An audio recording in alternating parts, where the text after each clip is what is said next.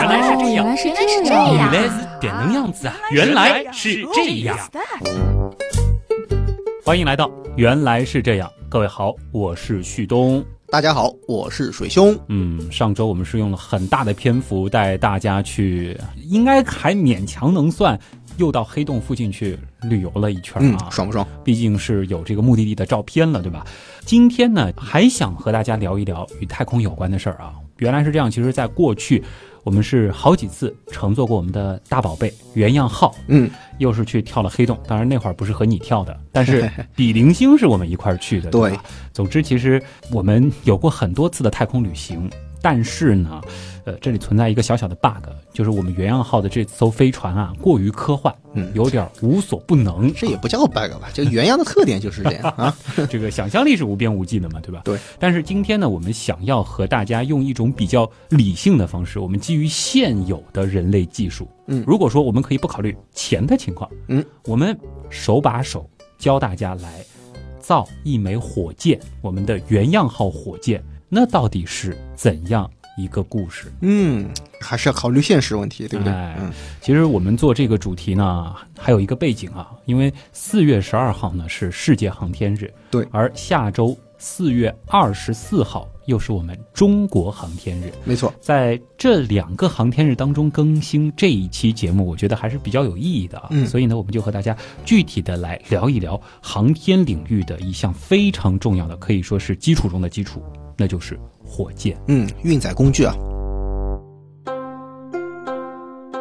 对于我们炎黄子孙来说，其实最为我们熟知的和接受的，哎，对载人航天或者说是火箭的一个尝试吧，那就是万户的传说了。对，万户飞天。哎，这个是在元末啊，有个人叫做陶成道，嗯他呢是以他的火器帮助朱元璋打天下，因此呢，其实也获封了万户这一个官职。哎，后来呢，他为了实现飞天的梦想，是将四十七枚自制的火箭捆在椅子上，嗯自己呢则是手持两只风筝坐于其上，嗯设想呢是利用火箭的推力和风筝的升力升空。嗯，对，这里面有几个点大家要注意啊。首先，这个人是有真名实姓的，叫陶成道，他对不姓万啊。哎，所以很多人啊把万户当成了他的名字。我经常看到，就有一些人，比如说引经据典嘛，对或者说是写这个小作文的时候，嗯就说当时有个人叫有万哎，有个人叫万户，他不叫万户啊哎对对对，万户是他的官职。嗯，但是我们也值得一说啊，万户这个名称在月球上是有一座环形山嗯啊，在背面。正是为了纪念他，所以有的时候我们也说他可能就是第一个尝试用火箭把人送上天的这样一个人啊，一个先驱者。想到了这样的一种方法，对吧？这个定义基本上正确。那当然，其实后来的结局大家可能也知道，就是陶成道他的实验是失败了，对而且代价很惨重，嗯是献出了自己宝贵的生命，没错为了他的好奇心和探索精神。嗯，其实，真正我们说用科学的方法去探索、去思考，把人送上天空，甚至是送出地球这样一件事儿，那还是几百年之后的事儿了啊。嗯，这个背后呢，其实又有一个重要的理论支撑，那就是牛顿老先生，他呢是提出了万有引力定律和牛顿第三定律。嗯其实这几个定律非常的重要，它可以说是当代航天技术的一个重要基础。嗯，可以这么说吧。说到牛顿第三定律啊，我相信大家还是比较熟悉的作用力和反作用力。那么我们说火箭怎么样能够上天啊，实际上就是给施加了一个向后的推力，对不对？这种实验好像我们小朋友也都会做啊，是个气球，把这个口子松开，然后它就可以往前飞。那这种原理的确是跟我们这个火箭有点相似啊，不过呢还不完全是它。嗯，另外一方面，其实牛顿的力学不仅仅是第二定律、第三定律啊，它实际上还引发出来了很多的一些推论，这些呢实际上对我们的火箭技术是有着非常重要的作用的。嗯嗯，那么在这个里面呢，就不得不提另一位先驱，俄国的齐奥尔科夫斯基。啊，这个时间其实是要到了一八九六年了啊。俄国的火箭专家齐奥尔科夫斯基在他的论文《用火箭征服宇宙》中，其实才提出了制造大型液体火箭的设想和设计原理。他的这个理论到底先进在哪儿，或者说他指出了哪个关键呢？应该这么说啊，齐奥尔科夫斯基啊，他的确是个天才啊。一八八二年的时候，他实际上是通过自学掌握了牛顿第三定律。嗯，那实际上这个定律对他产生了非常大的影响，他应该讲理解的也是非常的深刻。用他自己的话来讲，是豁然开朗，对于他以后的研究是起到了非常大的作用。在日记当中是有这样子一段描述啊，如果在一只充满着高压气体的一个桶。如果一端是开口的，那么这个气体就会顺着这个口喷出来。那这样的话，就给这个桶产生了一种反作用力。那么这个桶会沿着相反的方向来运动。你看，它这个描述就是对，这其实是小时候都上过那个科学课，嗯，会有一个很经典的水火箭，哎，对或者是气火箭这样子的一个小实验。是，其实这就是非常。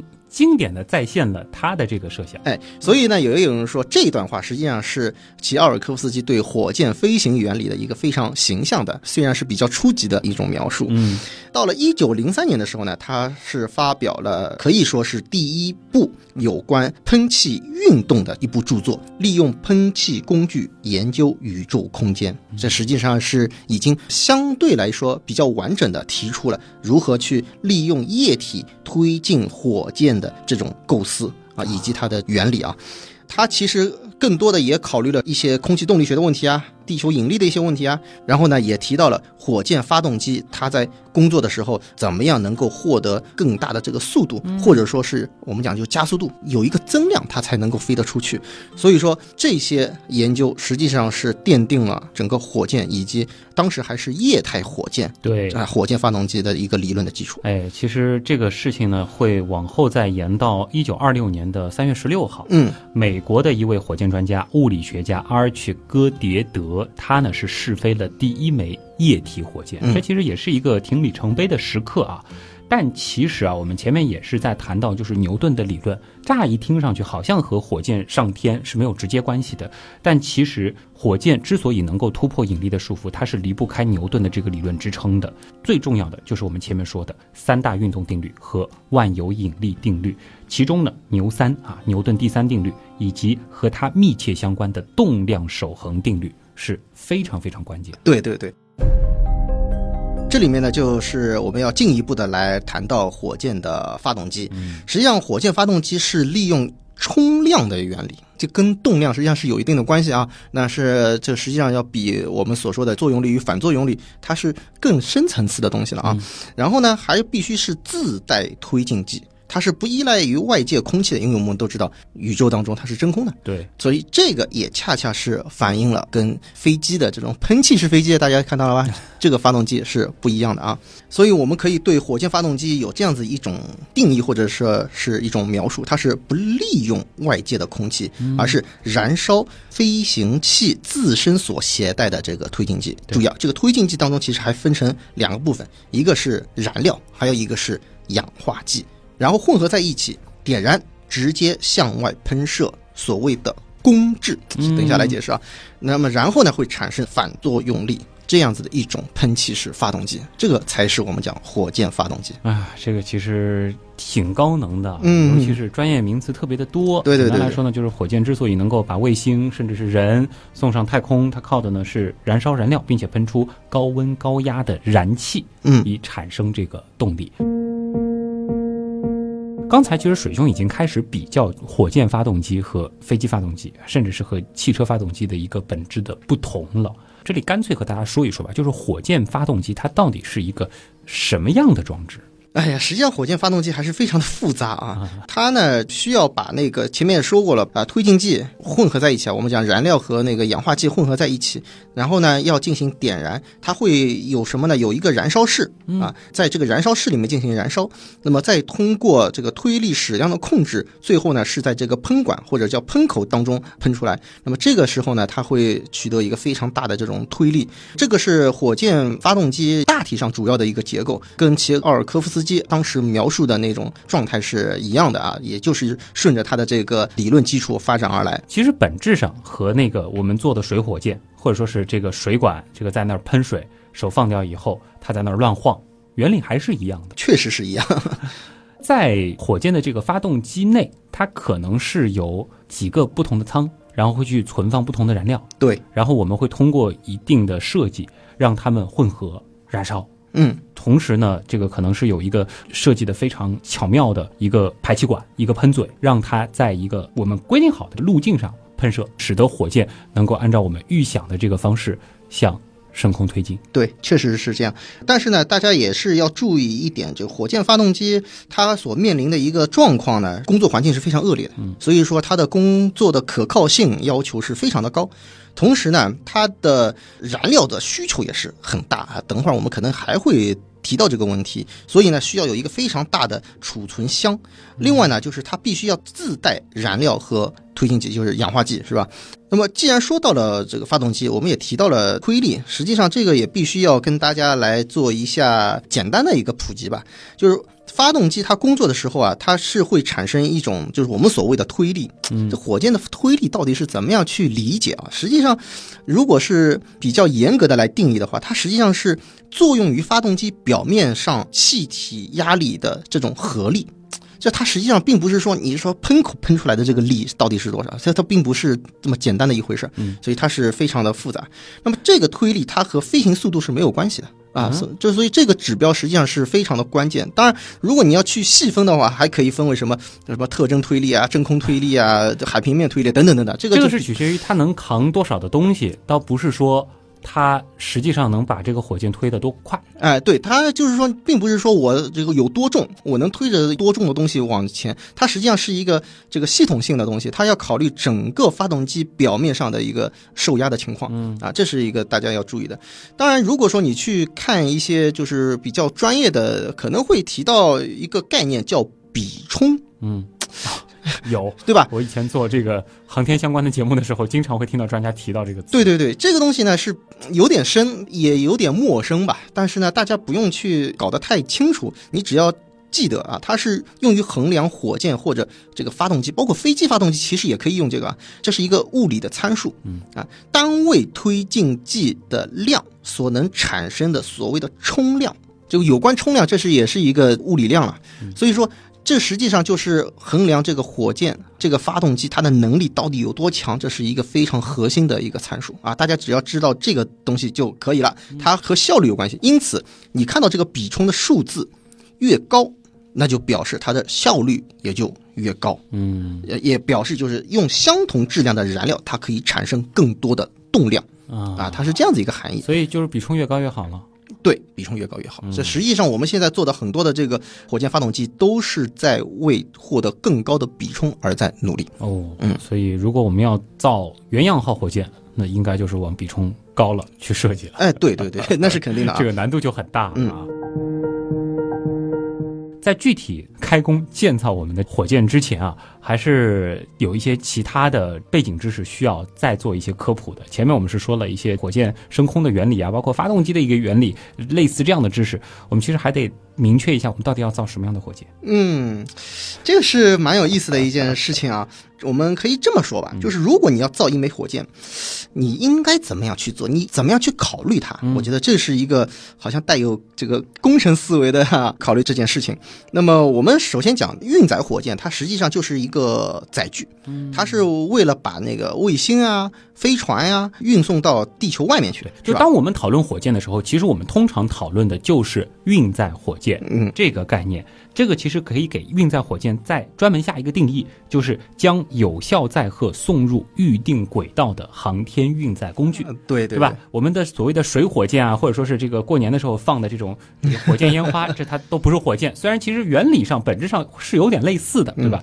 那么我们说的这个有效载荷呢，其实是指啊大家熟悉的，比如说飞船啊。卫星啊，嗯，空间站啊，空间实验室啊，原样号啊，等等等等啊，各种各样的航天器。那么运载火箭呢，它其实是有很多的分类的，这个分类标准其实也很多。按照推进剂呢，其实可以分成固体型、液体型，对，还有什么固液混合型。那么按照这个级数啊，其实分成什么单级、多级。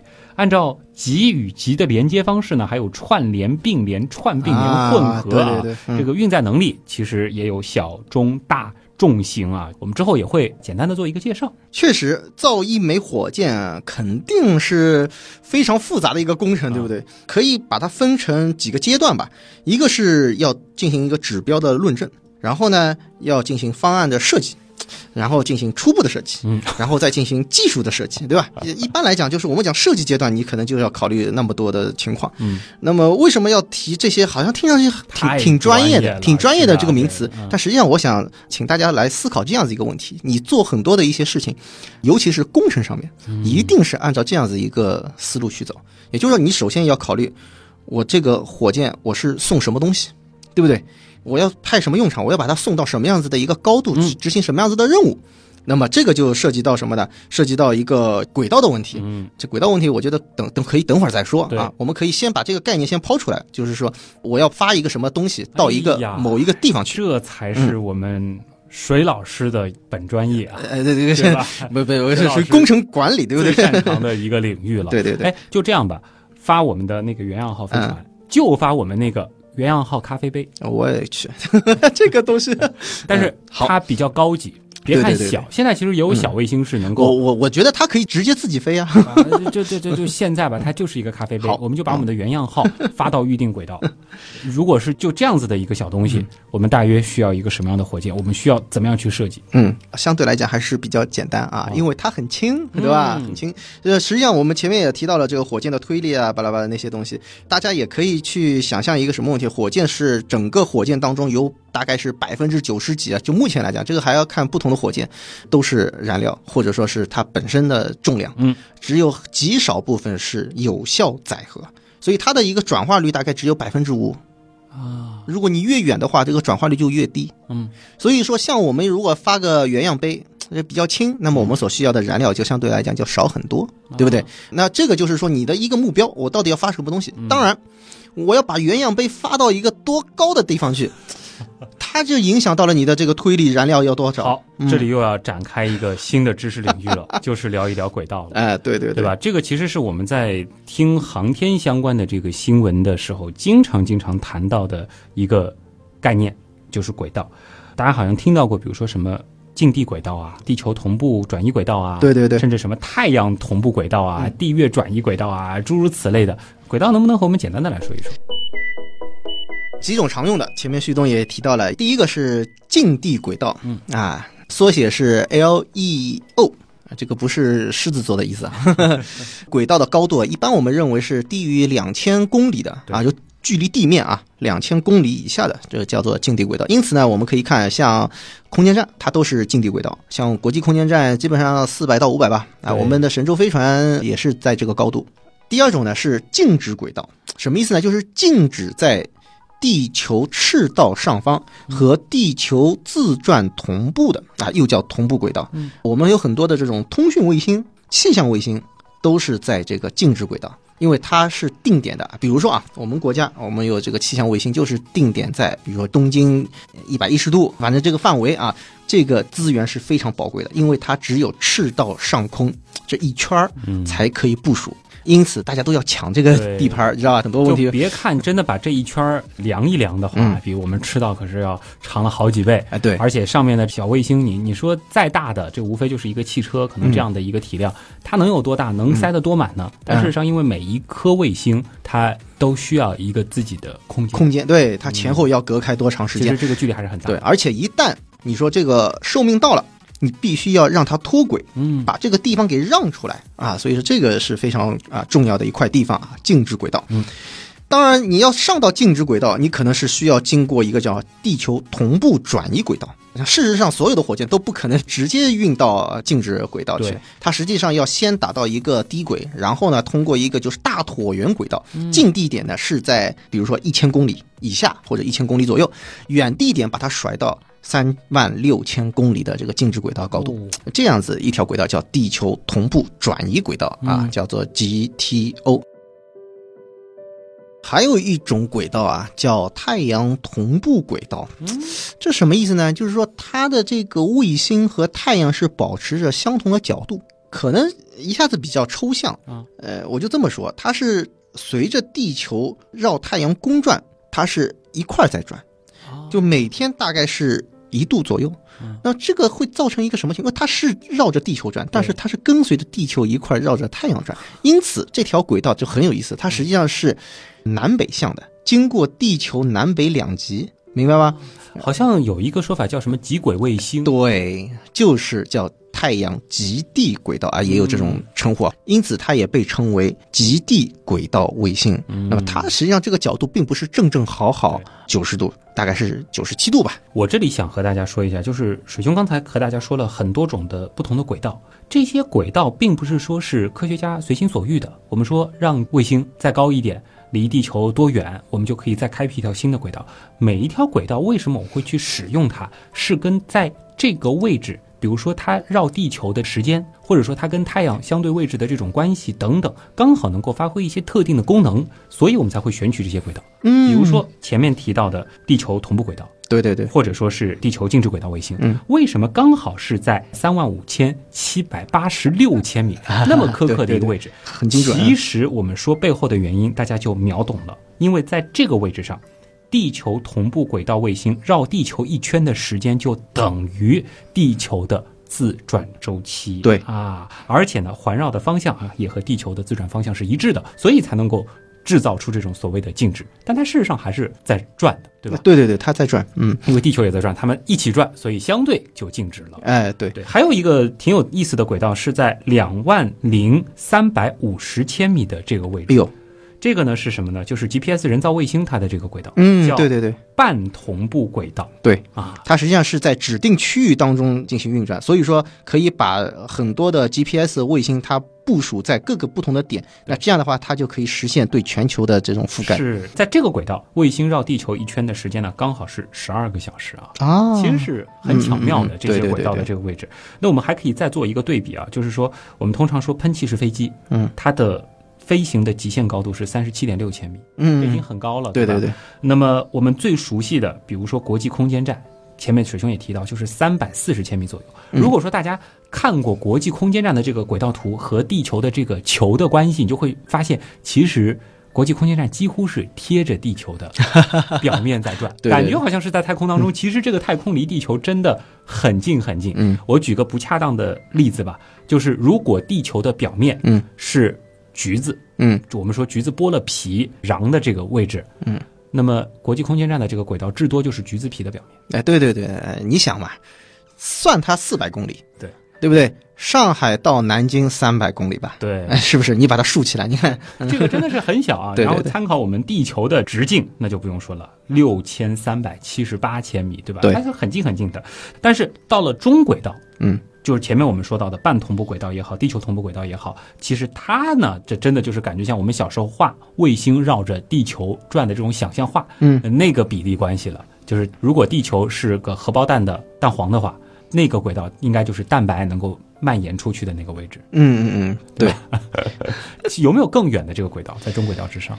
那当然还有啊，当然有高轨。嗯，但是这个高轨主要是干什么的？主要是进行一些空间实验。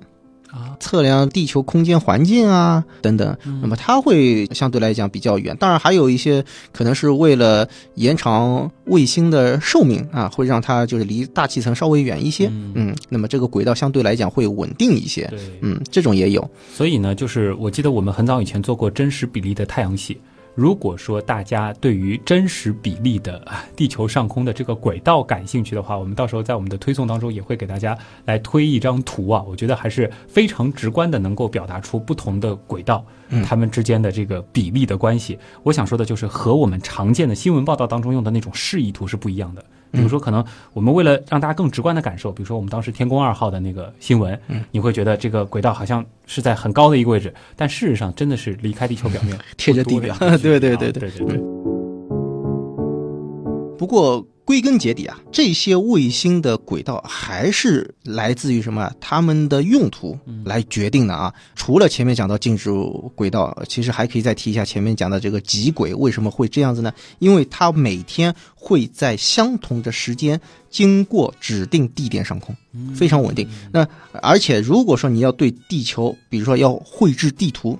那你就是像西瓜表面啊，一圈儿一圈儿这样扫描，你就要使用这样子的轨道，这要比你那种近地轨道就斜着转的啊，这是要好的很多啊。所以说这个就是看它的用途来决定了。对，所以轨道各种各样，关键是看我们怎么用。好，你觉得那个小茶杯，嗯，我们的原样号飞碟杯，哎呦，选什么轨道？可能我们的轨道是星辰大海，会很远很远，是不是？那你说我们目标到底在哪儿呢？那我们肯定贪大求全嘛，我们对标对标旅行者，要么对标新视野啊啊啊！可以，嗯，那么他们已经到过什么气态行星、矮行星，对吧？柯伊伯带都到了，那我们目标锁定在什么？目标锁定那只能阿尔特云了了。哎哎呦，哎，这可以有，我们要做人类历史上 第一只。飞越冥王星的茶杯，同时是第一只抵达奥尔特云的茶杯，就我们要赶超他们啊！那还得动力，这厉害了，这厉害了！好，哎，这个说的有点远。这个其实还涉及到了，就是说我们轨道选择的问题。其实我们前面在说的很多轨道，主要是比如说卫星的轨道，但是像这样的探测器，其实它是要飞出地月系的。没错，没错。那这个轨道就更复杂了。嗯，先说月球吧。啊啊，就是我们要飞到月球上面去，我们选择的轨道实际上是什么呢？叫地月转移轨道。嗯，实际上也是一条甩出去非常长、非常扁的一个椭圆。嗯，近地点呢，差不多是在地球，比如说是两百公里、一千公里、两千公里啊，这都可以。对，远地一点呢，实际上就是在三十八万，也就是说是啊月球轨道这边，然后甩出去之后，然后通过制动啊，把这个速度降下来，被月球捕获啊。我们采用的是这样子一套技术。当然，根据你的发射的能力。我们可能发出去的时候，你得选择什么呢？不一定是直接甩过去，嗯啊，我们要通过多次的变轨加速。实际上，我们的嫦娥一号，还有前不久的这个以色列的那个啊啊，其实就是这样子。说到变轨加速，一个重要的定律，嗯，出现了啊，就是开普勒第三定律嘛。其实这个加速，我们说不是让航天器本身，比如说我们这个咖啡杯，嗯，本身在那儿可能开足马力。去加速，它其实很巧妙的利用了天体运行的规律。嗯，那当然，我们实际上大家可以想到，就是一条椭圆轨道，在接近地球的近地点速度是最快啊，远地点速度最慢。那么你在近地点的时候呢，你如果你再给它一个速度啊，看样子我们咖啡杯。还得这个还得搭载一些小装置啊，这个载荷又提升了，哎，真是不能简单的咖啡杯。开咖啡杯的团队又要有新的这个设计，还要背燃料上去啊！好，先不去管它啊，就是在近地点给它加速，这样就会使得它跑得更远。嗯，如果我们在远地点给它加速，可以让这个轨道变得更圆。哎，大家听懂了吧？哎，所以说你按照这样一个思路，你就可以去设计轨道了。嗯，呃，我们如果要到月亮上去，那么在近地点给它哎加速一下。嗯，那么如果你要跑得更远怎么办呢？同样的道理，比如说我们从地球到火星，其实也是走的这样一条转移轨道啊。其实我们有一个术语啊，就是叫做霍曼转移轨道。嗯。它是两条地球轨道和火星轨道的一个双切线啊，这样子一条轨道甩过去，这就是为什么我们到火星上并不是直线行走，而是一个大的弧线啊，要用啊这个六个月或者七个月甚至更长时间。我记得其实小时候老师给我们来解释，就是说火箭发射原理，或者说是火箭为什么可以飞出地球啊，甚至是飞到很远的这个太空。它用的是一个就是绳子拴瓶子，然后我们做这个离心是是是旋转的这样子的一个例子吧。嗯，然后说你松了手，这个瓶子其实就会被甩得很远。对。切线方向，对，哎，这个是一定的。另外，还是要告诉大家，这个并不是说火箭到达啊火星的地方，实际上它是通过这个惯性，它就自己过去了。嗯，啊，只不过我们在某一些点上面是需要进行发动机的点火啊，或者加速，或者制动啊，让它改变轨道。那么，如果说我们要到火星，甚至更远啊，我们可能还要考虑什么？比如说，我们要跑到奥尔特云啊，这个简直太可怕了，需要怎么样？需要进行中途的加速。哎，这里其实得提到，就是我们得加到多快才行了，因为一定有人说，你们说火箭怎么能不说宇宙速度呢？哎，对对对对，呃，这就是我们所说的什么呢？叫低宇宙速度。环绕速度，绕着地球飞。嗯，第二日速度逃逸速度要达到十一点二千米每秒啊，就是说能够离开地球的引力。嗯，那么更快的就是十七点六千米每秒，嗯也就是离开太阳系的这个束缚啊，第三宇宙速度。啊，但是要提醒一下，这个速度实际上是指地球表面的逃逸速度。嗯，哎，就是这个它是不发射的时候初速度就要有这样的初速度，没错，没错。但实际上我们不可能达到那么高的速度，嗯是吧？？那么呃我们要往太阳系外面飞，实际上它越往外飞，根据开普勒第二定律，嗯是吧？速度会越来越慢，因此要在适当的时候、适当的地点啊，给它一个加速。哎呦妈呀！我们这只咖啡杯如果目标定到奥尔特云，我们甚至还想要追平，甚至是赶超什么新视野或者是啊、这个旅行者的话，这条轨道设计得极其的复杂。嗯我感觉光是一个咖啡杯还不够了，那是得再搭载一个很大的航天器，才能把这个咖啡杯送到这么远对了。啊、好好利用木星哎，啊、利用引力弹弓，让嗯它这个速度能够达到更快。这其实也是很多航天器轨道设计的时候都会考虑到的，尤其是这种木星之外的这些探测计，划。没错。那么反过来，如果说你要往太阳方向走，那情况又不一样，嗯因为你往太阳那边飞的话，你会速度会越来越快。嗯但是你怎么样去能够进入到其他水星、金星的这个轨道上面去呢？所以这条轨道实际上会更复杂。不要以为好像我们离他们近，好像就好办。你会发现，就到水星、金星的这个轨道，它总是要绕好多圈，哎可能要数次经过金星，数次经过地球。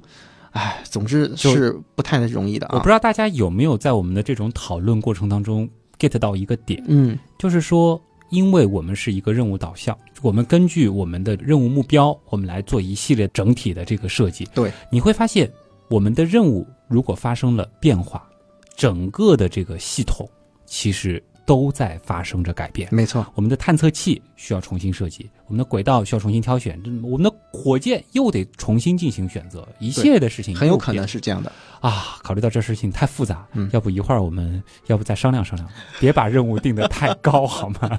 这就要看什么呢？就是我们要想办法把它飞得远。嗯那么随后我们就反过来看，我们的火箭最多能够建造到什么样子的程度？嗯，虽然我们只是送一个非常非常小的航天器，我们的原样号飞碟杯，但事实上我们因为要把它打得很远，所以我们可能还得选比较厉害的火箭。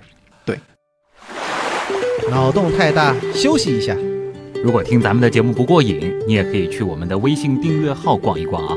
与节目有关的更多知识干货，每周节目的 BGM 歌单，还有趣味猜题闯关都在那里了。微信订阅号搜索“刀科学”，刀是唠叨的刀。别忘了还有天文茶餐厅。稿子上好像没写这句话。嗯。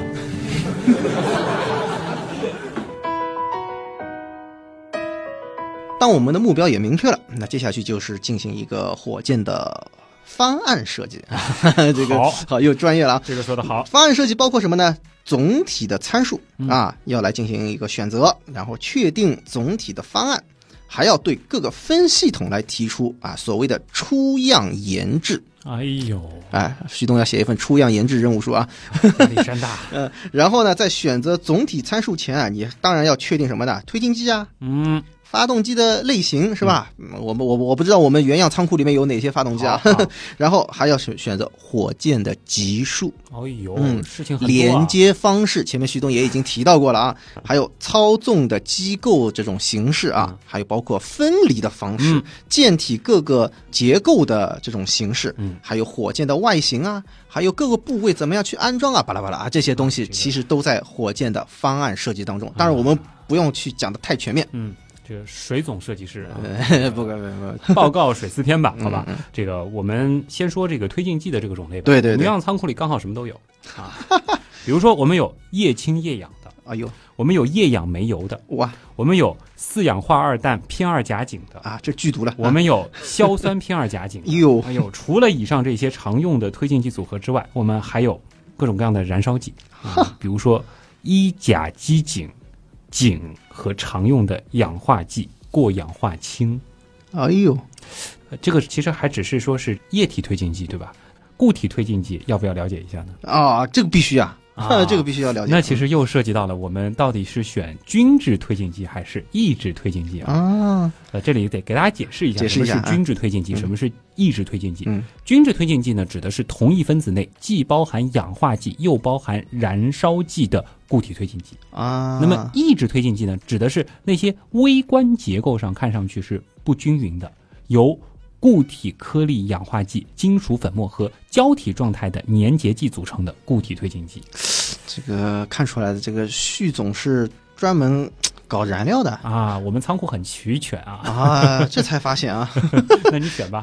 那你觉得这个以上哪些可能更适合我们的火箭呢？呃，那肯定用固体火箭发动机会更好一些啊。嗯，为什么这么说呢？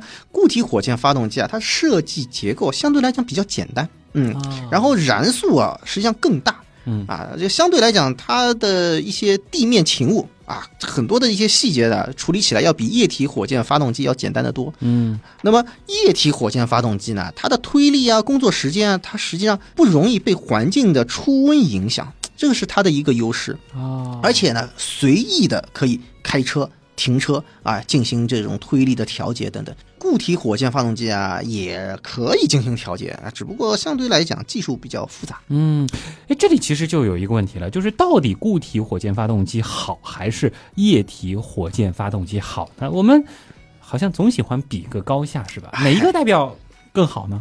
哎呀，其实各有所长啊，各有各的功用。嗯，可以这样讲，还是根据我们的任务，嗯，包括发射的环境。啊，包括你的所需要的这种推力啊等等各个方面啊，你的维护的能力啊，啊，其实还是一个综合考量的一个结果啊。就像如果有人要比较到底是水兄好还是旭东好，只能说看环境啊。在直播间里是旭东更好，在天文台是水兄更好，有意思吧你？哎，其实好像。还有一些更新颖的发动机类型，我们要不要考虑啊？因为除了固体火箭发动机、液体火箭发动机之外，好像还有电火箭发动机。电火箭发动机，反正我的印象当中，它实际上可以发高空，它实际上是送不远，不能出大气层，不能用很运很重的东西。明白了，因为我们其实今天讨论火箭，讨论的其实是运载火箭。对对对，它的推力太小了。对对，所以没有办法，或者说是基本上没有办法当做。运载火箭来使用，对，甚至即使是用我们的这个 运我们的这个小飞碟杯，对对对，也很难让它航向星辰大海，对吧？对对，所以就先挖个坑啊，以后有机会再说。嗯。接下来的问题呢，就在于我们到底要用几级的火箭？哎，似乎我们现在看到的这个火箭啊，都是多级的，嗯嗯，二级、三级甚至更多。为什么呢？实际上这个问题啊，还是要回到我们的先驱。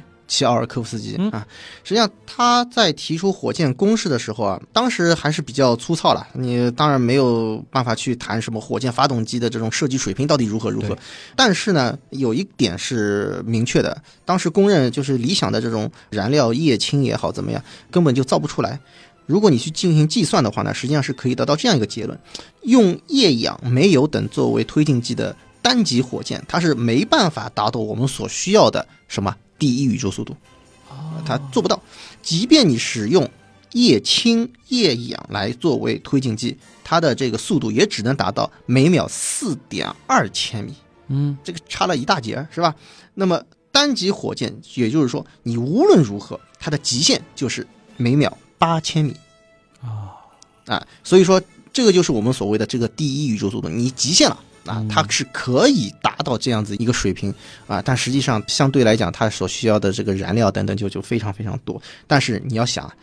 这只是理论上的，对，你还得考虑什么空气阻力啊，嗯，对不对？然后你还要考虑一些其他风啊等等的这些因素吧。我是看到过一个数字，有专业的人士说，呃，虽然说我们说达到了这个什么低宇宙速度，实际上我们讲起飞的时候啊，这个火箭应该要让它推到最高的速度要多少呢？每秒九点五千米啊。才能够满足说送一颗卫星上去能够绕着地球。所以，按照乔尔科夫斯基的理论，就是在地球上发射火箭，以我们现有的技术，嗯，其实很难通过单级火箭这样的形式把。要运的东西送上太空，对，这实际上就跟我前面所说的这个效率啊，它实际上就是联系上了。如果你用单级火箭啊，实际上你的推进剂占整个火箭的这个总质量，那肯定是超过百分之九十以上吧，九十二啊等等等。所以可以这样理解吗？就是单级虽然这种火箭也有，但它更多的时候是军事用途的。呃，不需要把东西送上太空。对，这实际上并不是很远，它就擦着我们说大气层的边，对吧？或者出去一点点，然后就能够落下来，这样子一种就是单级火箭可以做的。这就是为什么我们要说要选择肯定是做对多级了啊。没错，这里也补一个知识吧，就像大家比较熟悉的，我们用来发射神舟载人飞船的长征二 F 火箭呢，它其实就是典型的二级半。这个火箭怎么还有个半级呢？那这里来说一下，其实这个半级呢，指的就是火箭上捆绑的助推器啊。对我们说这个长征二号 F，它实际上有四个助推器，是吧？实际上说到这个二级半，还有一种计算方式，哦，它不是助推器，它实际上是在加了上面的一层，就是它有一级火箭、二级火箭，还有一个叫做什么上面级。哎，或许在某些新闻当中是听说过，什么意思呢？就是它上面是有一个类似于三级火箭，但是呢，它的这个相对来讲机动性能更强一些，它可以让多个不同的载荷运送到不同的轨道啊，它可以来做这样子一种动作。它在天上还可以再做一些小小的这种啊变轨啊等等，呃，比较灵活。我们把它称之为上面级，有的时候也把它称为二级半啊。然后关于这个单级多级的这个事情呢，还有必要多解释一句啊，就是说，肯定很多人还是会有一种想法，就是我们为什么不大力去发展、去改良，我们让单级火箭更好用？毕竟感觉造起来更简单嘛，对吧？因为多级了会更复杂。但其实呢，单级入轨它有一个数据啊，就是说运载器的净重是不能超过。起飞质量的百分之十一啊，而目前其实我们运载火箭的净重占比其实是高达百分之三十到百分之五十的。嗯嗯。那么通过多级火箭呢，在用尽一级火箭的燃料之后，抛掉该级，我们来提高这个推重比。哎，对，哎，就可以达到目标速度了啊！这其实是一个很聪明的办法。对对对对，就是把没用的东西先扔掉啊，然后呢，相对用小一点点的这个推力，因为你大气阻力没有了，对，就相对来讲更好。而且其实通过这个作用力与反作用力啊，就是这些牛老爵爷当时提出的这一系列的这个理论，你就可以很明白的知道，我们燃料用完之后，我们多出来的这段壳。很占分量啊，哎，对对不对？我们包燃料是需要有一段壳的，是吧？对对对。那么，所以用这样子一级又一级，用完一级扔一级啊。呃，旭东其实也回答了另外一个问题：为什么不造更多的级？嗯，因为你造更多的级，那就是你起飞的时候你就要面对更重的这个重量，对吧？对。嗯，所以我们一般来现在来讲的话，就是二级、三级为主。对啊，顶多你就做到四级或者说三级版，对吧？最多不超过四级，通常是这样子的啊。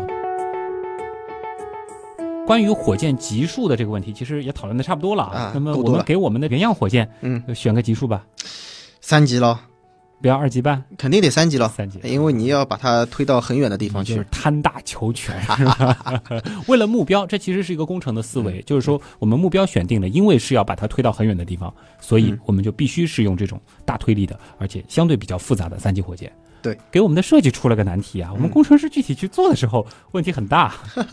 那当然，级数越多嘛，相对来讲，工艺啊，各个方面啊，这个要求就更高一些，是吧？呃，那么接下去呢，我们就是考虑火箭的总体的布局，比如说有没有助推器，可能还要考虑一些其他的重量呀、平衡啊、啊重心位置等等等等啊这些问题，那么就不多说了。接下去呢，还有一个就是具体的一个设计的参数啊，其实呢前面也多少也就提到了一些啊，包括你的这个有效载荷、推进剂，你怎么样一个配比，火箭你打上去，你起飞之后怎么样让它调整角度。对不对？嗯，然后到什么时候去抛？我这个发动机让它烧多长时间？嗯，对不对？那这个目的是什么？目的是让它找准入轨点，嗯，精准的送到轨道。对，这个其实是有很多朋友会比较好奇的问题。火箭感觉你想发动机它的这个喷口就朝着下面嘛，对吧？我们怎么样在它的飞行过程当中调整它前进的方向呢？矢量，对吧？它的这个喷口实际上是可以调的，微微的。可以调一些角度的。对对对，矢量喷口。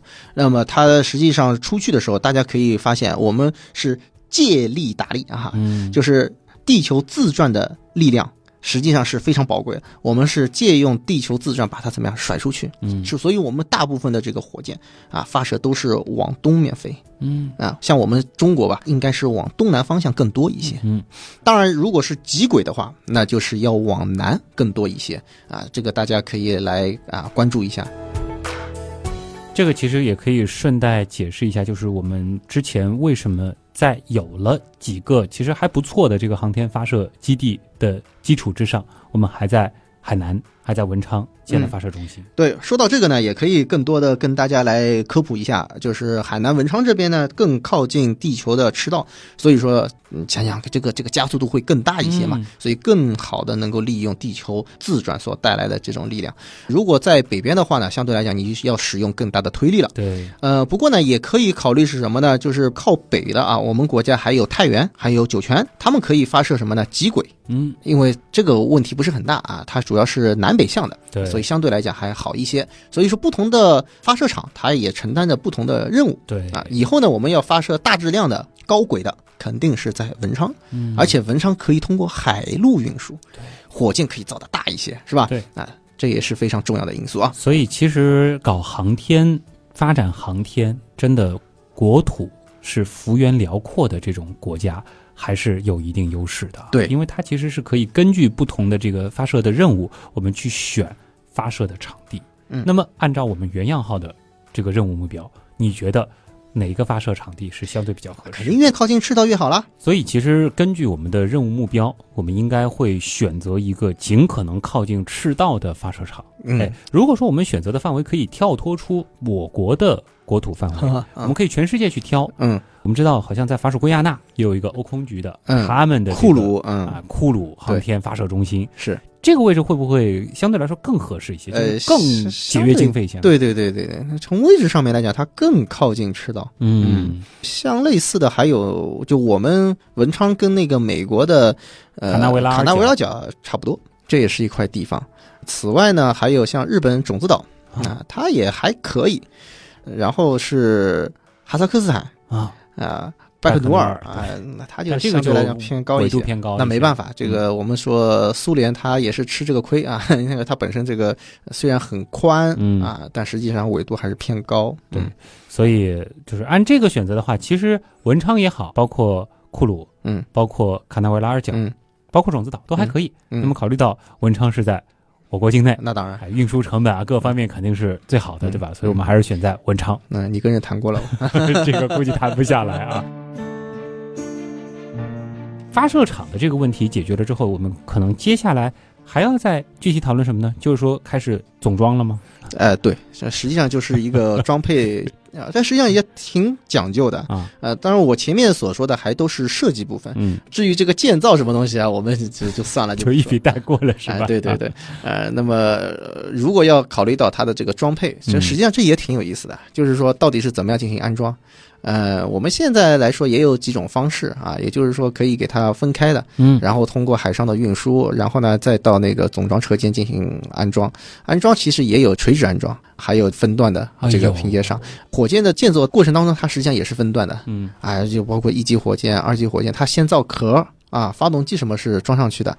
那我们说卫星怎么办？卫星多数情况下它是也是分开分开运送，到了发射场，它再进行一个。组装，组装完了之后，当然也有不同的这个方式，再把它运到发射塔架上面去。有的是先平移过去，然后再把它竖起来啊，比如说那个拜克努尔就是这么干的。然后有的呢是属于什么垂直安装完了之后垂直运输，那个酒泉。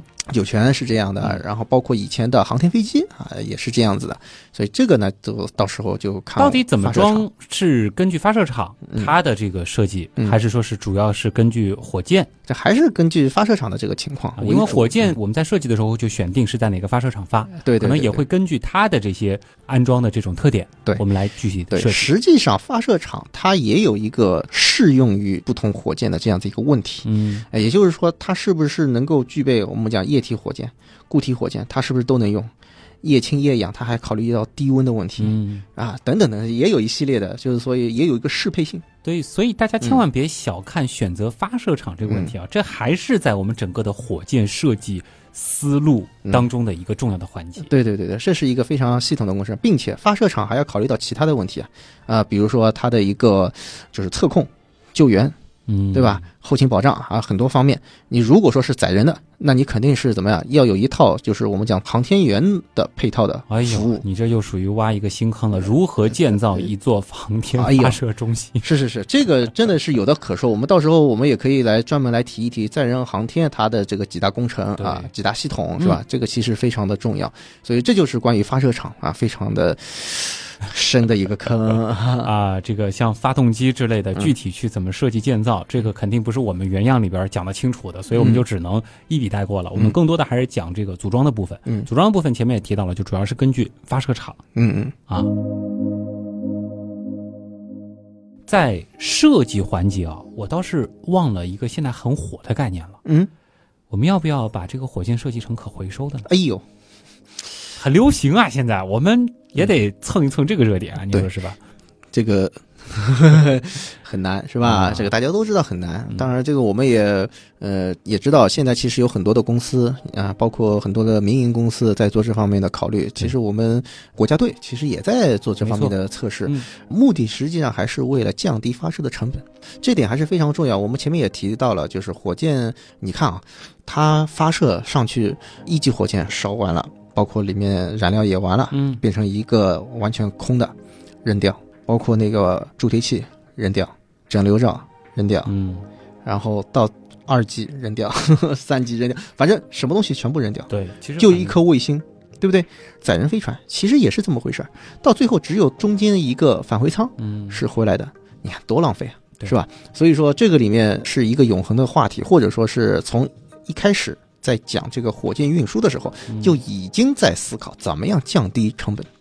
所以说经过了很多人的努力吧，我们现在也知道，Space X 他们实际上在这个方面是走在最前面，确实如此，非常的厉害。我们已经看到了，去年实现了两枚火箭同时落地，今年是实现了三枚火箭同时落地，啊，也就是我们所说的这个一级火箭。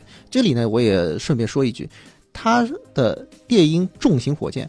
呃，看上去是三个发动机，三枚火箭，实际上每一个火箭它都是一样的一级火箭，它不像我们所说的是好像是什么捆绑式的，嗯，助推器，其实并不是，它是三枚一模一样的一级火箭，把它合在一块儿并联，每一枚一级火箭是有二十七台梅林发动机，嗯，啊，这是非常厉害的啊。那么它每一枚一级火箭都可以独立的回收。哎，它是这样子，所以说它的这个整个回收率是非常高。所以就是说，按照这种方式，的确理论上它可以做到，就是以后火箭的这个发射成本，可能主要就是在燃料这一块儿。对，而且它实际上现在已经是做到了复用，什么意思呢？就是把回收来的火箭，对，稍作维修，嗯，又投入到商业运用。对，所以说它的目标啊，实际上现在已经是开发出来了，就是新型的啊，叫做 Block 五。它的目标是什么呢？回收一百次，那就是可以把这个成本降低的非常非常多。也就是说，呃，一次发射也就是百万级的啊，百万美元的成本，那就是相当可观了。其实之前我也看到过有一篇文章，就是说，按照原来的这种，如果说是火箭没有办法回收，就是这样子的一个成本，就是我们其实人类每年能够向太空运送的。有效载荷，嗯，它其实是有一个上限的，哎，对，而且这个上限比我们想象当中的要小很多。对对对。一次火箭到底才能带多少东西嘛，对吧？但是如果是用这种可重复的，它其实是可以。极大的提升我们网上运东西的能力。对对对对对，这个也很有意思。我曾经也是看到过一个数字，就是按照马斯克现在的这种做法，一直通过迭代啊等等，能够做到什么呢？就每周发一枚火箭，对，每周送一个飞船上天。哦，那这样的话，好像太空旅行就不是梦想了。对，这个其实不单单是旅行了。你如果说我们后期要，比如说在近地轨道，嗯，比如说造一个更大的。空间站啊，或者说诸如此类的，就是这样的技术是能够帮助我们。其实这就是一个货运技术了。对，我们能够更频繁的嗯向太空发车嘛？对，对吧？说到这个呢，我们也在额外的多说一些，就是除了我们讲这个火箭越做越大之外，其实还有一个方向，做小火箭、小快灵。这其实也是很重要的一件事情，因为比如说我们讲这个发我们的这个，对我就想说了，你之前不是贪大求全吗？要做大，对吧？做小也有可能是，就是就发我们这么一个小杯子，干嘛要做那么大的火箭呢？做小的，因为你看它的这个用途不一样，可能我只是希望它在近地轨道，比如说转一圈完成我某一个任务啊，它实际上需要做到什么？就准备周期非常非常短。这实际上我们国内也有类似的火箭啊，长征十一号，嗯，而且还可以车载。就是相对来讲的话，它的准备的周期就是几个星期，它就能够完成它的准备工作，就可以发射了。哎呦，所以说，如果说遇到一些这种啊突发的这种情况啊，或者说是应急的，或者说是我们讲呃，就是那种小卫星。啊，就用它来，或者说就是我们改变一下我们原样号这次发射的目的。最开始可能水兄把这个目标定的有点高，就是一个小茶杯，你还让它飞向星辰大海，最好还飞到什么冥王星之外，这成本太高，对吧？以我们原样现在的能力，就算集全国道友之力，估计也弄不了那个小伙计啊。假设可以弄的话，其实能让这个杯子到近地轨道，嗯嗯，去转那么一圈，对对，能够在轨驻留那么一段时间，也已经是人类。咖啡杯史上的一个壮举了，对吧？当然，这个其实可能还得和设计团队讨论一下，就是我们这个杯子怎么样去设计，使用什么样的材料，让它能够在太空的这种环境当中尽可能保持现状，或者说是维持它这个样子时间长一些。这也就是为什么我们现在火箭家族啊，应该讲是琳琅满目啊，什么样子的这个大大小小的都有。嗯，总有一款适合你啊。原来是这样，就是这样。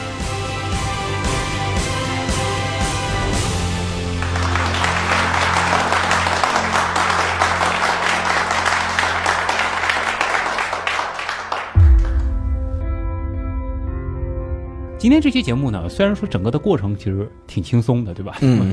到后边我们两个男人是畅想的，好像是有点越来越嗨了，是吧？嗯。呃，但是我们想要和大家分享的东西呢，还是非常硬核的。更重要的是，我今天其实水兄也帮他从这个工程管理的这样子的一条线索，告诉大家的一件事情。我相信大家听完这期节目是能够体会到的，就是航天真的是一个非常系统的。大工程，对对，大领域，对，它是需要方方面面、无数的航天人，甚至是航天体系之外的很多的这个工业体系里边的很多的人的奉献，嗯，和探索是确实。可以成就的人类。可以说是向未来迈进的壮举。嗯，而且今天呢，还是主要是从运载火箭这条线。嗯，其实还有很很多，就是没有说卫星的设计。对，卫星的这包括总体设计啊，其他还包括载荷等等方方面面，它又是一个很大的一个系统。对，呃，很有意思。不管怎么样吧，就是告诉大家，航天真的不容易。对，航天人不容易。是这个在。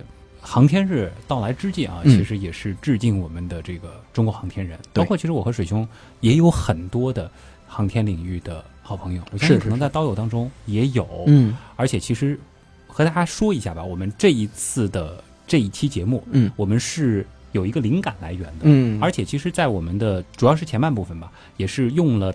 这一位作者文案的相当的比例，对对对，包括我们的这个结构，其实是参考了他的这个结构的。嗯，致敬一下这位大神吧，这位就是我们的刀友啊，就在我们的刀友会里边的，应该是未来的航天人。嗯，哈工大航天学院的这个文同学啊，给我们提供的这篇这个高质量的文案，嗯，看得出还是比较专业，因为几条应该讲还是。梳理的比较清楚，对，基本上几个点还是点到了。对，那么其实呢，我们这一期节目还有两个参考，嗯，分别参考了我们在节目当中曾经给大家推荐过的两套杂志。对，一套呢是《少年时》，《少年时》我们其实借鉴的是他在比较早些年的有一期《二零三零太空漫游》，它其实，在第二篇和第三篇文章当中，就是非常详细的讲到了，就是火箭发射的原理啊，包括火箭发动机的一个原理啊。对。另外呢，我们是参考了《万物》杂志，它其实就是今年的第二期啊。嗯。呃，乘上火箭去旅行，其实它这一本的这个封面用的就是这个，因为《万物》的特点是。图好嘛，嗯，呃，所以呢，就是你也能够搞明白，哎，SpaceX，嗯，他们的那个回收火箭是怎么一回事啊？那么在我们这一次节目之后的这个推文当中呢，我们也会把我们前面提到的两幅图，一幅就是在少年时当中的那个轨道比例图，嗯，画的真的非常棒，这一幅图以及万物的这个我们说火箭回收图，嗯，呃，向大家进行一个展示啊，嗯，对。这两篇文章应该讲相对来说写的比较通俗，嗯，比较容易去读，啊，当然这个在这个基础上，水兄添油加醋加了很多 专业的东西啊，反正也是给大家呃，就是有兴趣的啊，可以做更深层次的了解吧。对，其实我觉得这也是原样发展到现在，虽然这一期我相信在评论区里肯定会有人吐槽这个期数。第二百五十期，嗯，但其实反过来想一想，就是说原样五年多的时间，我们正在越来越变成一个平台，嗯，就不再是旭东自己一个人闷头弄文案，嗯，然后找这个女搭档来录节目。我们现在其实就是想要汇集更多的，包括水兄这样子的强大的科普力量，包括像少年史杂志、万物杂志这样子的稿件的这个来源，包括像文同学这样子的厉害的刀友。对，其实我们是想把大家的。知识整合在一起，嗯，我们向更多的人去输出经过我们加工的这些所谓的知识大餐。对，这样的话呢，我们的内容也会更丰富，整个体系也会更完整。那么从专业性上面来讲，也能得到一个很好的保证。对，也是期待有更多的力量能够充实到我们原样的队伍里来啊。没错。当然，今天这一期我们也是做了很多。植入 对吧？比如说我们强势的原样号啊，有人问我们原样号带编号的还有没有？嗯，没记错的话，微店里应该还有最后一只哦，是带编号的哦。然后飞碟杯，因为它之前也是成为了《流浪地球》的授权的这个周边嘛，嗯是，所以呢，就是这个飞碟杯这样子造型的可爱的杯子，依然是在我们的微店当中有卖的，对吧？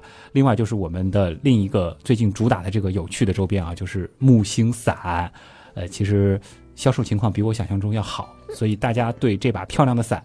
还有兴趣的，还长草的，可能得抓紧时间下单。抓紧抓紧，对，因为这一批其实就做了这个一百多把。如果说这个卖完了，那就只能遗憾的告诉大家，可能这个制式的木星伞就这样了。哦，有一些女生在问，就是说你们得考虑广大的女刀友啊，嗯，或者是小朋友刀友啊，你们这伞还是有一点大。对，这个是我自己承认错误，因为我是觉得我是喜欢大伞的，毕竟是木星啊。嗯嗯，哎。我们是不是之后可以考虑做一些小巧一点的？对对对对，比如说矮行星啊，小行星，比如说像是这个水星，对吧？再根据这些造型来出一些小一点的伞呢？嗯嗯，呃，反正我们尽可能的考虑开发吧。考虑因为原样出品必属精品，我们做自己的周边，那一定是要保证质量的同时，我们还要保证它够好看。对对，所以这个其实选货的过程，包括跟厂家去沟通这个出样的过程，还是很漫长的。是，呃，我们做一批卖一批吧，也是谢谢大家能够一直以来的支持啊。嗯，好了，还有最后一个广告，这个广告也很重要，因为时间越来越近了，就是五月三号，现在时间是改到了五月三号，理性的力量今年二零一九年度的演讲会，呃，绍兴站，嗯，就将如期的举行。那现在呢，其实还有一些余票，这个其实也是每年这个演讲会的一个规律啊，就是大家越临近越发现我能够确定五一是怎么去安排了。对，所以说如果说想要到现场来这个捕捉，呃，包括旭东在内的科学声音的各位成员的话呢。这是一个比较好的时间窗口啊，嗯，还有一定的余票。对，这次好像也是请到不少的大咖，嗯，对，大家也可以一起来现场捕捉。对，某种程度上，其实见旭东已经是次要的了，对吧？反正这是一个科学的聚会啊。对，我觉得更多的其实就是在这个平台里边可以认识更多的朋友啊。同时，我个人也很期待的就是能够看到现场的刀友们的一个真实的反馈，嗯，包括面对面的这种交流，可能比通过文字、通过什么微博啊各种渠道更加的直观。我也能够明白啊，真真实实的导友对我们是有什么样的想法，我们也会虚心的去接受大家的这些意见，对吧？嗯，当然，如果不能够线下面基，线上还是有渠道的。嗯，是。呃，我们的几个经典的互动平台，对。水兄的天文茶餐厅，嗯，这个大家应该比较熟悉了啊。最近发黑洞啊，发什么也比较多。对，包括茶餐厅的文章，刀科学也在转。那么我们原来是这样的，官方互动平台呢是刀科学，那么在刀科学呢也能够非常方便的找到我们的原品店，对，点周边那个按钮就可以了。原品店里现在也是有琳琅满目的各种各样的商品啊，包括我们节目当中会推荐的杂志，以后我们可能甚至考虑。推一些书啊什么的。当然，这个都是在计划中的，也是有一个很漫长的选货的过程，对吧？还有就是我的个人微博和水兄的个人微博，我就是旭东。嗯，其实水兄就是水兄。哎，水兄就是找诗伟 B D 四 A K C。对，这个都可以搜到啊。我的东呢是上面一个山，下面一个东。最后呢就是我们的原养道友会啊。对，牵牛群快满了。嗯，但是呢还能加，直接在 Q Q 群里搜啊。对，Q Q 群搜索去搜原养道友会，刀是唠叨的刀，然后再加牵牛两个字。啊，就是条条牵牛星的牵牛，对啊，这是我们的第九个大群。嗯，好啦，最后感谢通过所有方式支持和帮助过我们的朋友。嗯，原样的发展真的离不开大家，同时也致敬所有在人类向太空探索的这条路上默默奉献过以及默默奉献着的航天人。嗯，大家辛苦了，谢谢你们，航天日快乐！我是旭东，我是水兄，咱们下周再见，拜拜。